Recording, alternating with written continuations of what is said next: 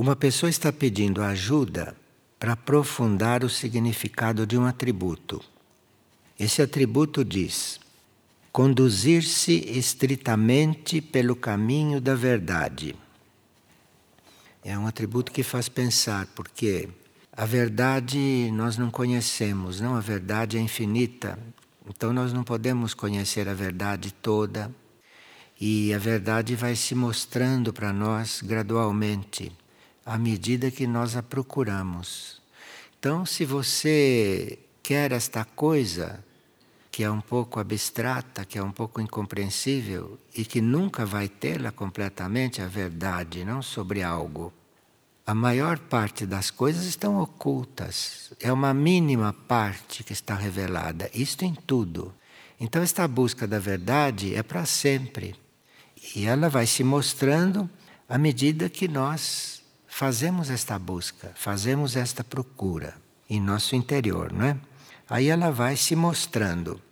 Agora, à medida que nós vamos vendo pequenas partes desta verdade que estamos buscando, seria necessário que a gente vivesse conforme isto que está encontrando. Porque se a gente não vive conforme isto que vai encontrando dentro de si, conforme esta parte da verdade que vai se mostrando, ela para de se mostrar. E aí você fica como que cristalizado numa certa visão da vida, porque você não buscou mais. Agora, a verdade vai se abrindo, a verdade vai se mostrando, é quando você a aplica. Quando você a aplica. E nós temos alguns setores da nossa vida nos quais a gente não aplica muito a verdade não se aplica muito à verdade. E em setores muito fundamentais, muito básicos, não? Como, por exemplo, nós conhecemos a verdade sobre o uso da carne, conhecemos a verdade sobre o quanto estamos em débito para com os outros reinos da natureza, principalmente com o reino animal, e continuamos comer carne, continuamos comer coisas animais. Isto é, é uma negação da verdade que você já conhece, que você já sabe. E com isto nós pagamos de alguma certa forma, com isso nós nos limitamos. E às vezes a verdade quer se mostrar para nós, mas nós estamos limitados por termos estacionado em um ponto anterior, que nós já podíamos não estar estacionados ali. Principalmente nesses dias de vigília, ou nos dias da reunião dos monastérios, nós procuramos tocar esses assuntos que fazem parte da nossa formação interna. Formação interna não quer dizer que a gente vai ouvir sempre coisas novas. Quer dizer que a gente vai ouvir uma coisa de outra forma ou vai ouvir de novo, porque as coisas não penetram facilmente em nós. Nós temos a mente muito ocupada com muitas coisas inúteis, e as coisas inúteis preenchem a nossa mente, não deixam espaço para aquilo que, quando a gente ouve, teria que permanecer um pouco ali, trabalhando na nossa mente. Mas a mente está ocupada com tanta coisa inútil, a mente está preocupada e ocupada com tanta coisa que não faz parte do plano evolutivo que nós podemos ouvir algo e ter que ouvir muitas vezes. Tanto assim que um mestre tibetano dizia que o ensinamento se baseia na repetição. Se vocês lerem os livros espirituais, vocês veem que eles dizem todos a mesma coisa, repetem todos a mesma coisa, porque nós precisamos ouvir a vida inteira para finalmente incorporarmos aquilo, para finalmente aceitarmos aquilo no nosso subconsciente, no nosso inconsciente, porque nós ouvimos parte de uma verdade e no nosso consciente nós nos abrimos para aquilo. Mas no nosso subconsciente nós não sabemos o que acontece. No nosso subconsciente há um verdadeiro armazém de intenções, de recordações, de tanta coisa inútil, não é? Está tudo ali e aquilo forma uma espécie de barreira Então aquilo não chega a se depositar no seu subconsciente para ali começar um trabalho.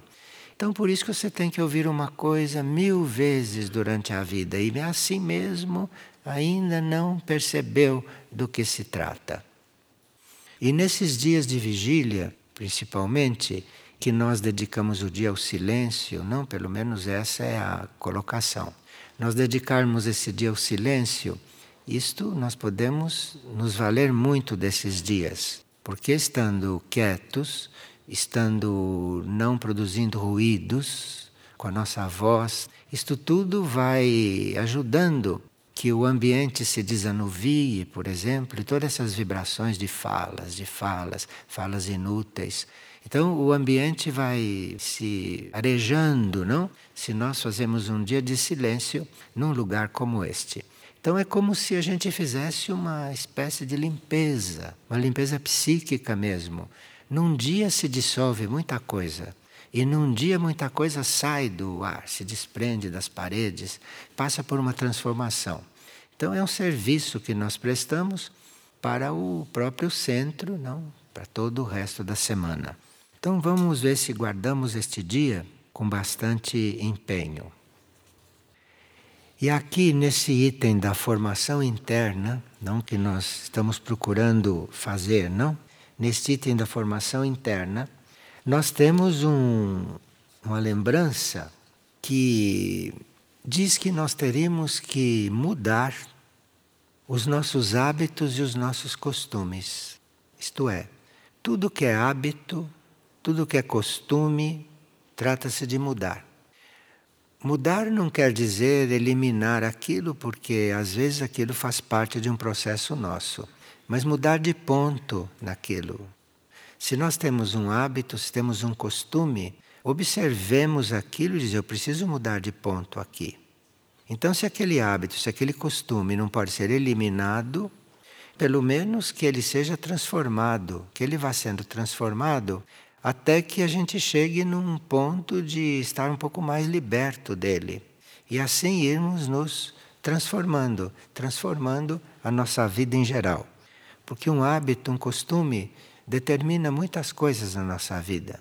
Nós, por estarmos habituados a certas coisas ou estarmos acostumados a certas coisas, às vezes nos cristalizamos em algum ponto.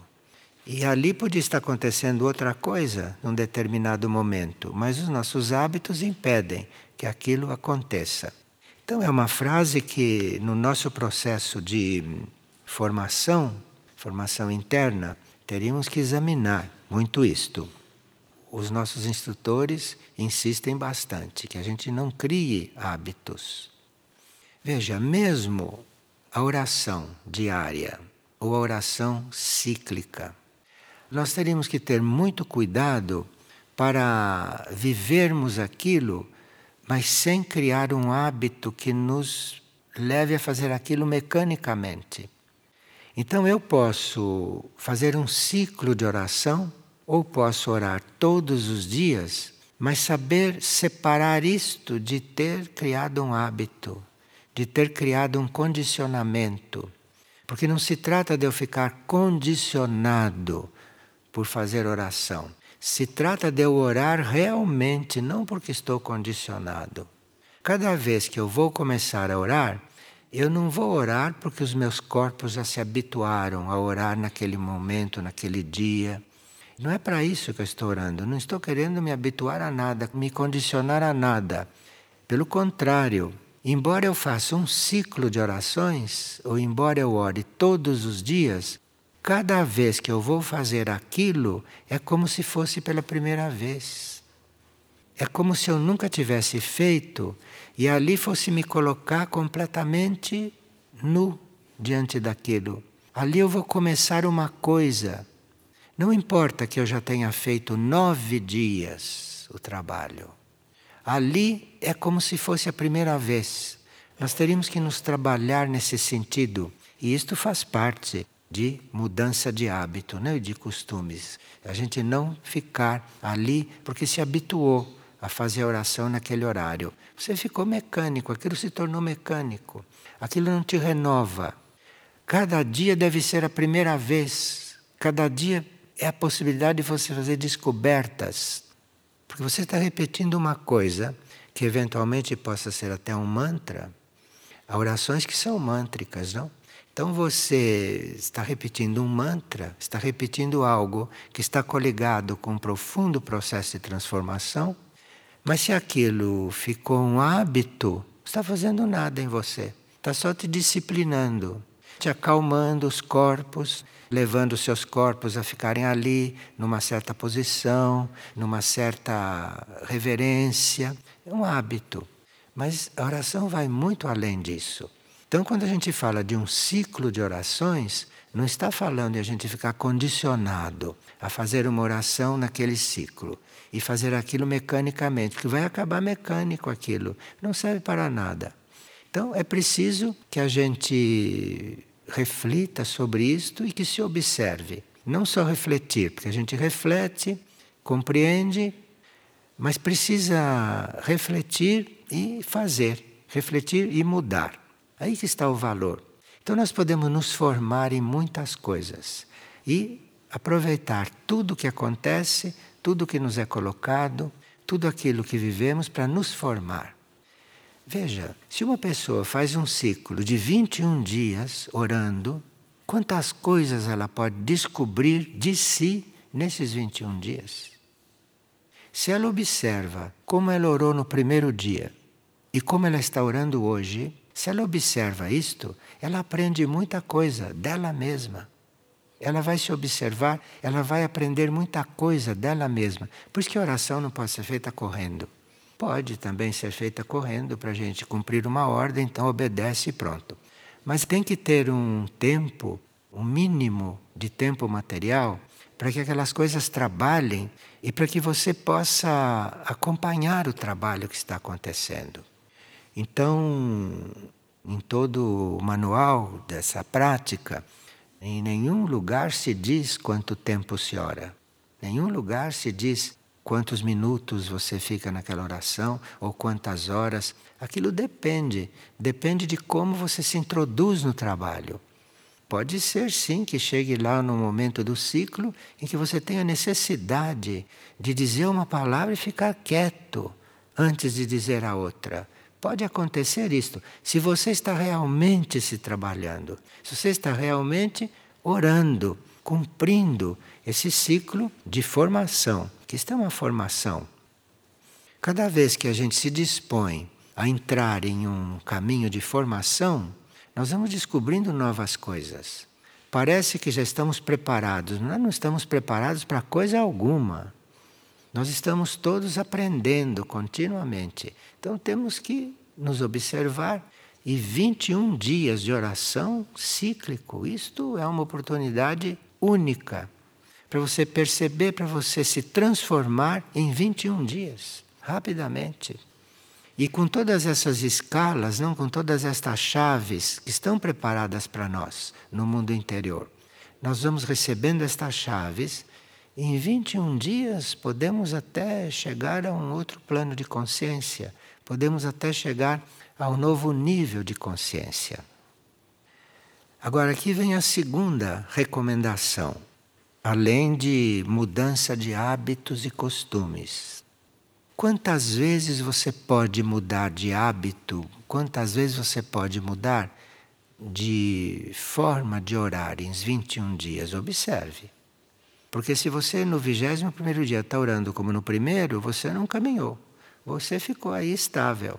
Você manteve uma situação. Você fez um trabalho de manutenção. Mas no vigésimo primeiro dia você já pode estar num outro ponto. Se realmente fez o trabalho. Então precisa cuidado para aquela oração não se tornar um costume, não se tornar um hábito, porque aí fica mecânico automaticamente vai ficando mecânico. O segundo ponto é a gente não pactuar com os mecanismos que são parte do sistema social e econômico que atualmente regem a humanidade. Bem, o nosso sistema social e o nosso sistema econômico não devem nem ser objeto de nosso estudo, porque nós sabemos que é uma aberração. Então, nós temos isso aí E nós teríamos que, se estamos realmente no propósito de nos transformar, se estamos realmente nos formando em certas coisas, teríamos que não pactuar com isso. Agora, não pactuar com o sistema social, não pactuar com o sistema econômico, isto é uma coisa que começa dentro de nós. Porque se não começar dentro de nós, não tem como você se desligar disso. Se é uma decisão externa, não desliga. Porque isto está feito de tal maneira que a gente necessite do esquema para coisas muito básicas. Então é preciso você fazer todo um trabalho, e a oração ajuda muito, você fazer todo um trabalho para não estar, pelo menos, identificado com isto tudo, que é um sistema criminoso. Então, estamos diante de uma coisa que aqui no texto diz que é devastadora devastadora de valores internos, de valores superiores, não de leis superiores. Então eu tenho que arranjar uma forma, tem que surgir em mim algo que não permita que eu me identifique com isto, mesmo que ainda por karma ou por uma situação que eu mesmo criei nas minhas vidas, que eu ainda tenha que estar fazendo parte disto. Então vai se descobrindo, a oração vai nos levando a isto, vai se descobrindo uma forma de estar nisso sem estar. Isto é uma etapa, porque se você descobre esta forma de estar nisso sem estar, como se não estivesse, isso é o primeiro passo para haver uma grande transformação interna sua transformação interna. Porque é na transformação interna que nós vamos vamos entrando por certos caminhos. As coisas precisam ser transformadas lá dentro. E a transformação tem que vir de lá de dentro para fora. E não de fora para dentro, porque chega no nosso subconsciente encontra aquelas coisas que vocês sabem. Então, a não pactuação com os mecanismos devastadores que são parte do sistema econômico e social que atualmente regem esta humanidade de superfície. Distinguir o que realmente se faz necessário usar e adquirir dentro da diversidade de produtos que nos é oferecido.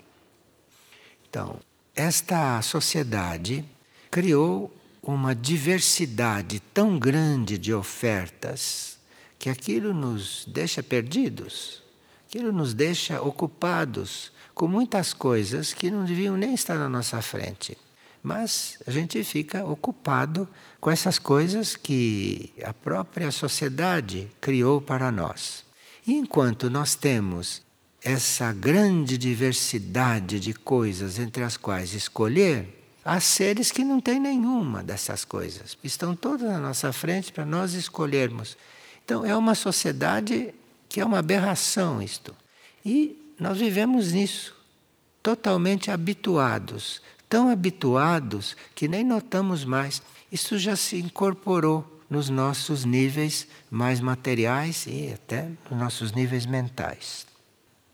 Então, nós teríamos que ir aprendendo, ah, claro, há muitas coisas que estão disponíveis para nós. E nós tomamos cuidado de só lançarmos coisas daquelas que são estritamente necessárias. Isso é um exercício que parece banal, parece simples demais para nós nos preocuparmos com ele, mas isto é um exercício básico. Isto é um exercício básico, isto é fundamental. Você não lança a mão daquilo que não te é necessário. E se nós começarmos a nos observar, se olhamos em torno, vemos que não vivemos bem isto. Vivemos isso em muito poucos momentos. E depois, a utilização correta de tudo o que os reinos da natureza nos ofertam. E não é só você lançar mão do estritamente necessário mas é você lança a mão daquilo e usar corretamente. Então, digamos que a gente já tem aprendido a não comer demais. Suponha que a gente já aprendeu isto, que é muito básico, mas que custa para aprender. Você já aprendeu a não comer demais. Mas aquilo que você come, que é o necessário, será que você utiliza aquilo corretamente? Ou põe aquilo na boca e entrega para o seu aparelho digestivo fazer o trabalho? Será que a gente já aprendeu a usar isto corretamente? Que será usar isto corretamente, não? Então você chega diante da mesa de um refeitório, tem ali várias coisas que supomos que sejam coisas necessárias. Se parte do princípio que devem ser coisas necessárias. Então ali existe várias coisas necessárias. E pode ser até que você se sirva de todas, porque são necessárias. Mas como você se serve? Como é que você lança a mão disto? Como é que você usa isto? Em que conta que você tem aquilo que está usando? Tudo isso faz parte, tudo isso faz parte da gente poder um dia virar esta primeira chave das sete que nos estão apresentadas que nos estão sendo oferecidas, não? Segundo Maindra. E aqui nós temos uma série de avisos, digamos. Antigamente se chamava essas coisas de avisos. São João da Cruz tem até um livro de avisos, um livro de avisos. Então são avisos, não que a gente recebe.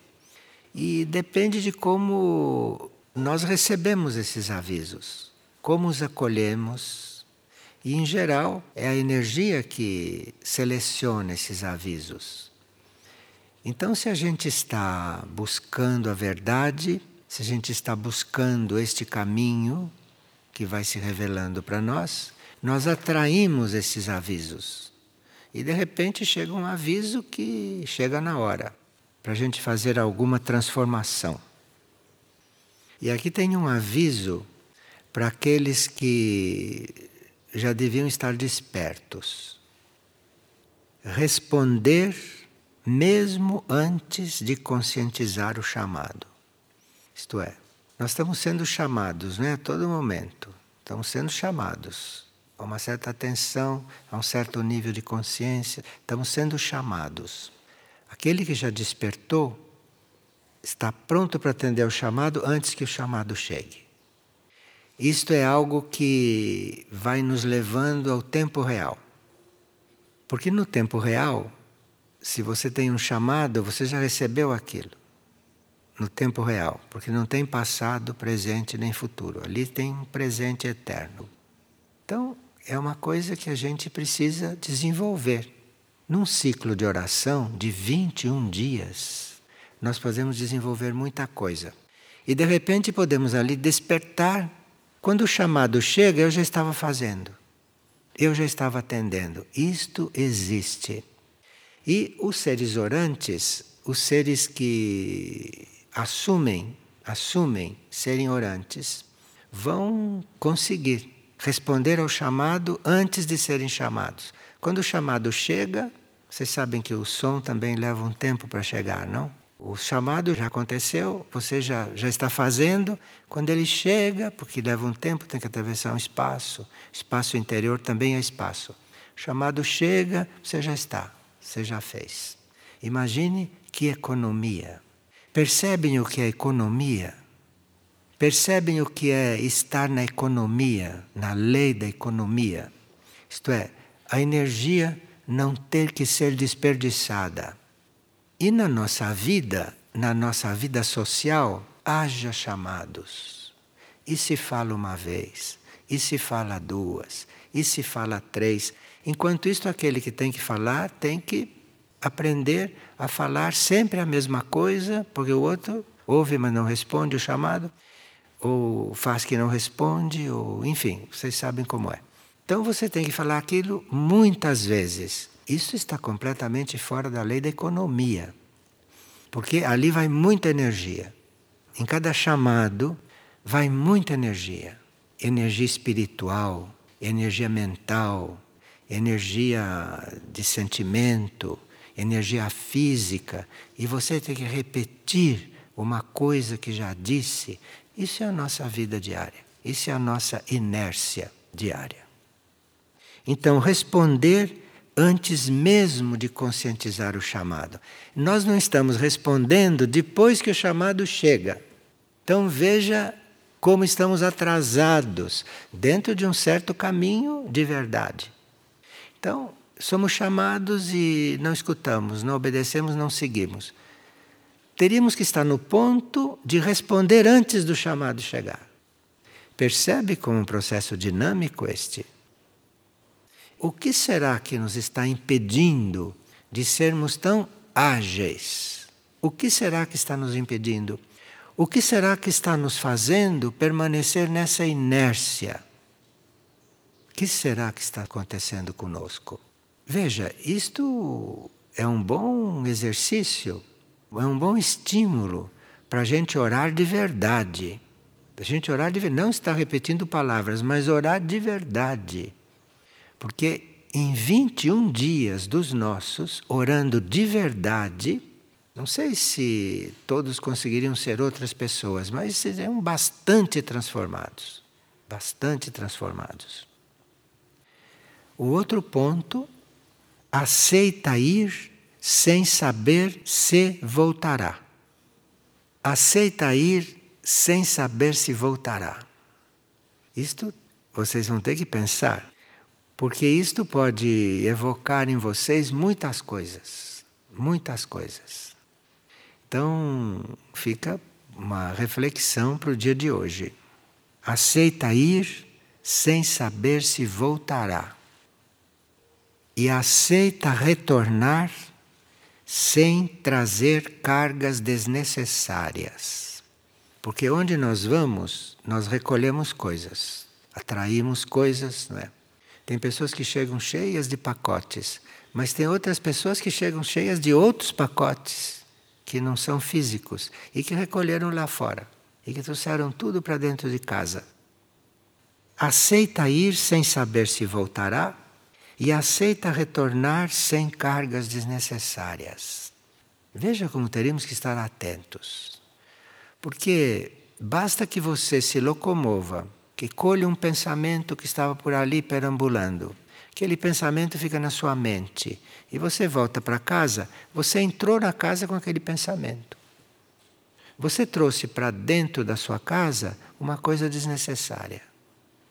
Veja que temos que aprender a viver, hein? Nas menores coisas.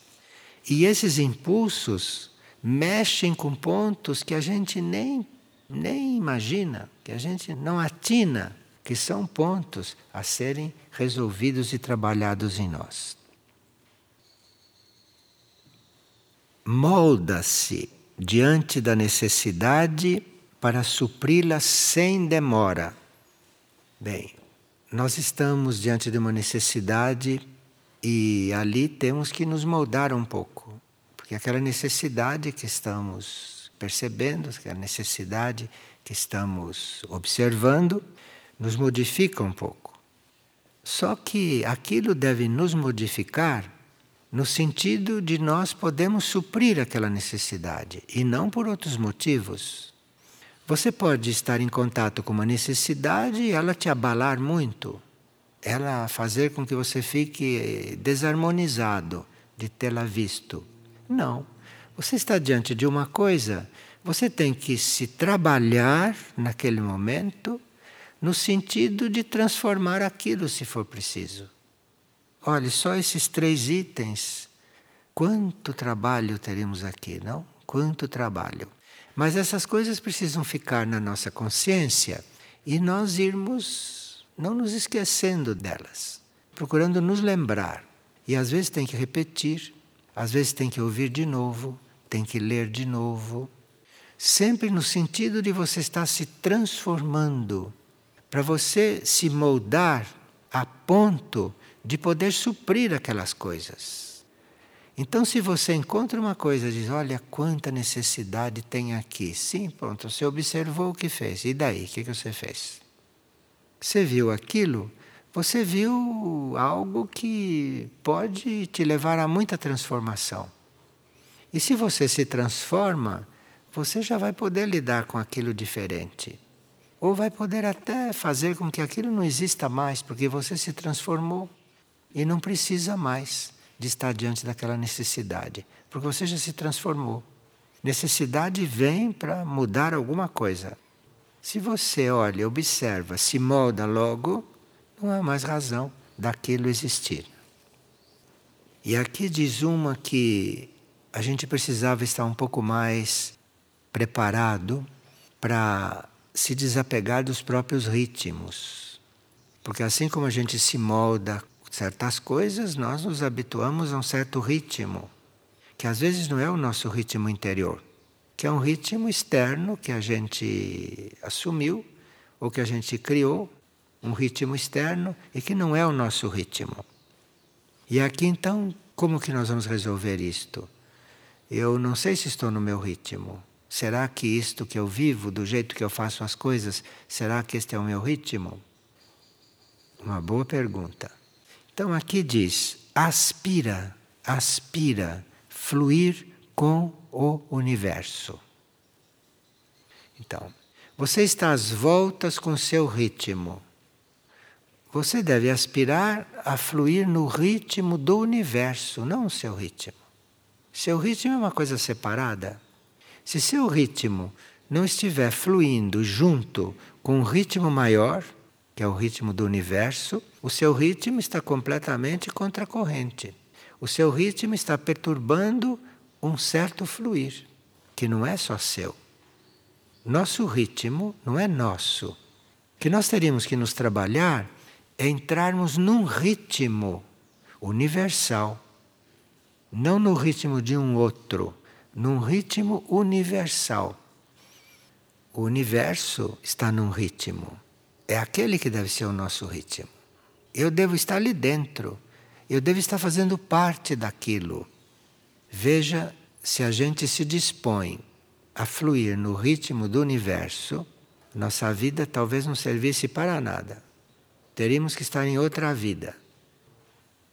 Mas se você aspira a entrar nesse ritmo maior, se você aspira a isso, você começa a entrar nesse ritmo.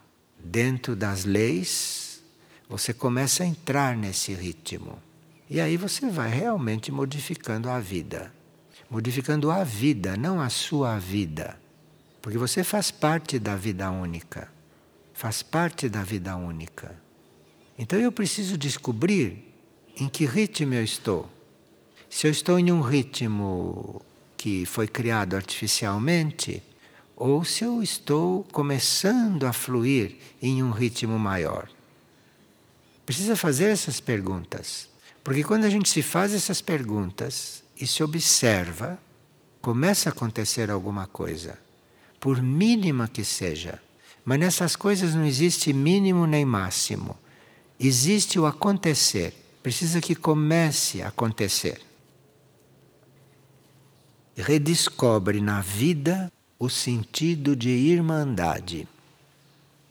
Então, veja como uma frase vem depois da outra, perfeitamente colocada.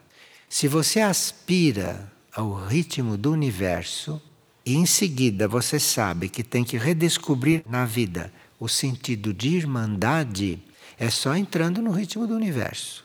Porque aqui não sei se vai. Então você está procurando entrar num outro ritmo. Você está procurando entrar num ritmo maior. Dentro desse ritmo maior está a Irmandade. Claro que está a Irmandade. Porque nós estamos todos dentro desse ritmo maior, não conscientemente, mas estamos. E teríamos então que começar a descobrir a Irmandade entre nós. Mas precisa um outro ritmo. Nesse ritmo frenético, desordenado e caótico no qual a gente vive, como pode descobrir a irmandade, a fraternidade? Impossível. Então precisa que a gente esteja sempre coligado com uma coisa maior, sempre. Nós precisamos estar sempre voltados para o alto. Então, com o que que eu estou preocupado? Estou preocupado com alguma coisa? Primeiro passo é nos despreocupar. Corta com isso. Porque a sua preocupação não vai modificar o que acontece. A preocupação não muda coisa alguma. Então você se despreocupe, que é para a coisa poder ser como deve ser. Porque a sua preocupação impede, trava, trava. E não resolve coisa alguma a sua preocupação. Evita dizer eu fiz. Bem, se você está procurando o ritmo do universo, dizer eu fiz é uma incongruência, é uma contradição. Porque você está no ritmo do universo, é algo que está fazendo as coisas. E quanto mais você entra naquele ritmo, mesmo você diz eu fiz. O que significa eu fiz? O que você fez? Você atrapalhou só. Se foi você que fez, você atrapalhou. Você só atrapalhou. Eu fiz. É. Eu fiz uma lei, imagina. Tem gente que faz leis. Eu fiz uma lei.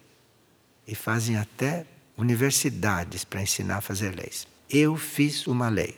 Imagina que aberração. Evita dizer eu fiz. Evita dizer eu sei. O que, que você sabe? Você está buscando? Se você já sabe, pare de buscar. Se cristalize, se mumifique. Eu sei. O que, que você sabe? E evite dizer eu posso. Eu posso. O que, que você pode? Você pode o quê? Você pode dizer que dia você quer desencarnar? Você pode dizer alguma coisa? Você pode dizer coisas essenciais? Você pode fazer coisas essenciais? Então, o que significa eu posso? Tudo isso, essas coisas que fazem parte da nossa vida, da nossa vida mecânica, digamos assim, essas coisas que estão introduzidas na nossa vida, são coisas que ressoam. Se você diz eu fiz, eu sei, eu posso, isso ressoa. Isso ressoa dentro de você.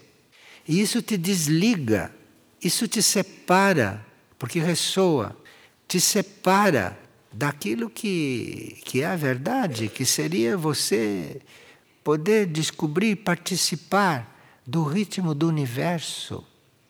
Então, quem faz, quem sabe, quem pode, é o universo, é o todo. Tem sentido você dizer eu fiz? Quando você se deu conta, você estava num mundo já feito. Quem fez aquilo? Você? Você faz alguma coisa? E você está nesse mundo já feito. Quem é que te pôs aí? Foi você? Existe uma ordem maior ou não? Existe uma ordem maior. Existe algo maior. E é uma coisa só esse algo maior, é o único. Veja, se vocês realmente se dedicarem a esse ciclo de orações, 21 dias seria o suficiente para vocês saírem do ponto em que estão, pelo menos porem o pé fora do ponto em que estão. E aí, se prosseguem, vão caminhando.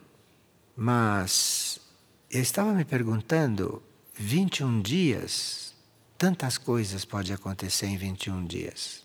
Mas se isto é feito de verdade, você põe o pé fora desse seu modo de ser, de viver e de estar na vida. Você consegue pôr o pé fora. Porque é todo ali um processo muito bem organizado, se vocês prestam atenção. Muito bem organizado. Então, não perder esta oportunidade.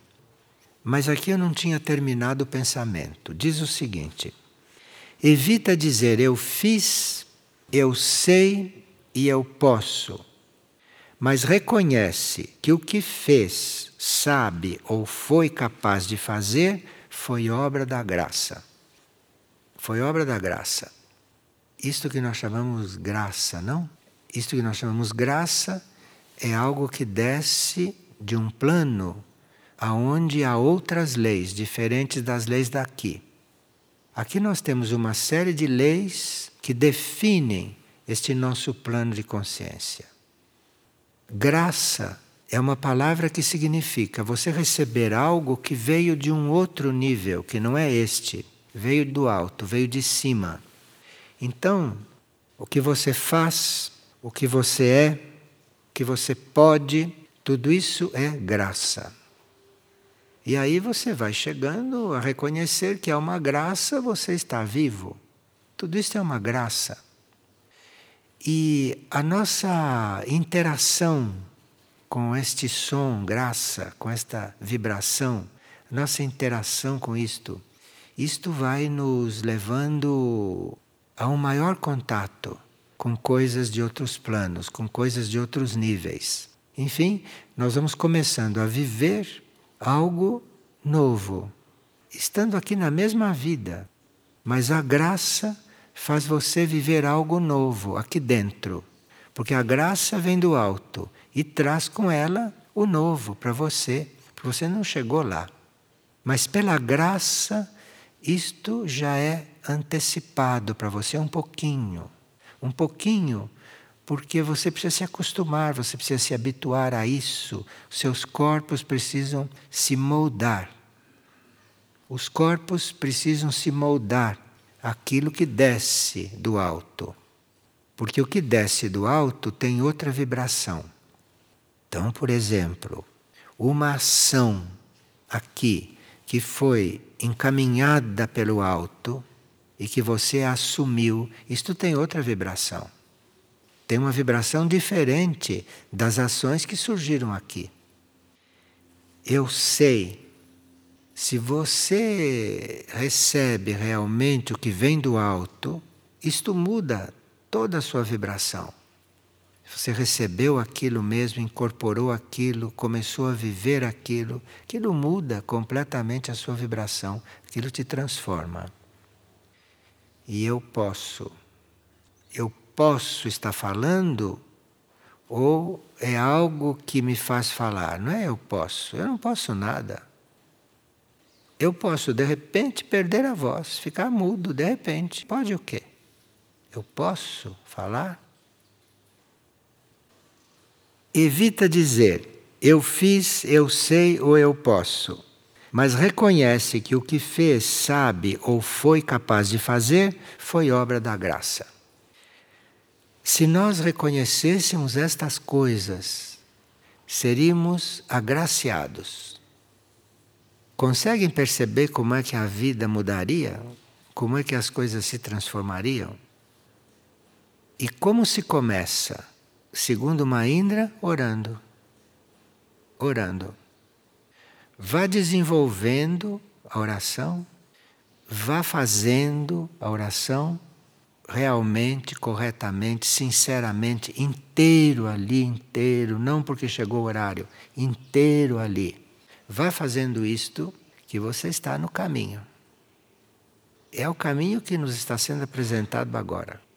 Nesta fase, o que nos está sendo apresentado de todas as maneiras é a oração. Quem sabe se desta vez vamos aprender a orar? Quem sabe? Quem sabe se recebemos a graça de aprender a orar.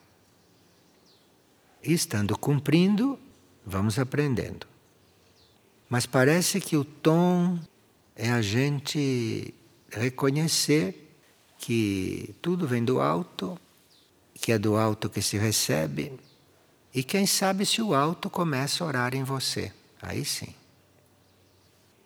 Vocês já ouviram falar que a verdadeira oração acontece, você se põe a orar por sua deliberação, por sua vontade, por sua intenção.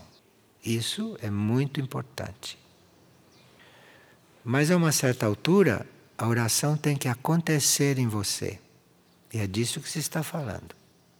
Isto é um estágio de oração que deve acontecer. Você tem que orar de tal forma se preparando para a oração acontecer em você. Quando isto acontecer, você está pronto para contemplar, que é outra coisa. É outro estágio.